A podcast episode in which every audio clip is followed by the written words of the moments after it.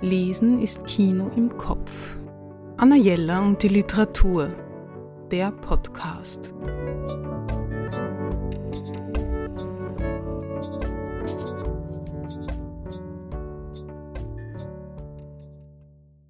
Auf dieses Kochbuch habe ich lange gewartet, ohne es zu wissen. Sam Sifton, The New York Times, das Kochbuch. Kochen ohne Rezepte.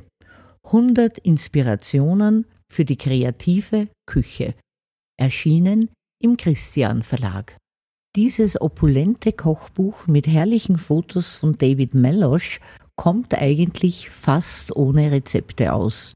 Man möchte sofort kochen und noch lieber sofort essen, wenn man diese herrlichen Gerichte sieht. Das Tolle an diesem Buch ist, dass man sich eben nicht genau an die Rezepte halten muss. Äh, man kann das natürlich machen, aber es ist kein Muss. Der Autor erklärt gleich von Anfang an, was seiner Meinung nach das Wichtigste in einer funktionierenden Küche ist, nämlich ein gut gefüllter Vorratsschrank und eine ansehnliche, gescheite Sammlung an Gewürzen. Dann kann eigentlich nicht mehr viel schiefgehen. Das Buch beginnt mit Frühstücksvorschlägen und endet mit Desserts, also es geht quer durch die Bank durch und es lässt niemanden aus, ob man jetzt vegan ist oder vegetarisch, äh, Fleisch liebt oder Fisch.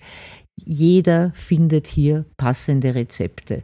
Also ich bin schwerstens verliebt und habe schon Smashed Potatoes nachgekocht und als nächstes werde ich mir sicher etwas ganz Einfaches aus diesem Buch zaubern, nämlich Gurken mit Erdnusssauce. Darauf freue ich mich schon.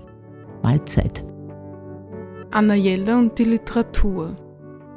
Besuchen Sie unsere Buchhandlung in der Margaretenstraße 35 oder online auf annajella.at.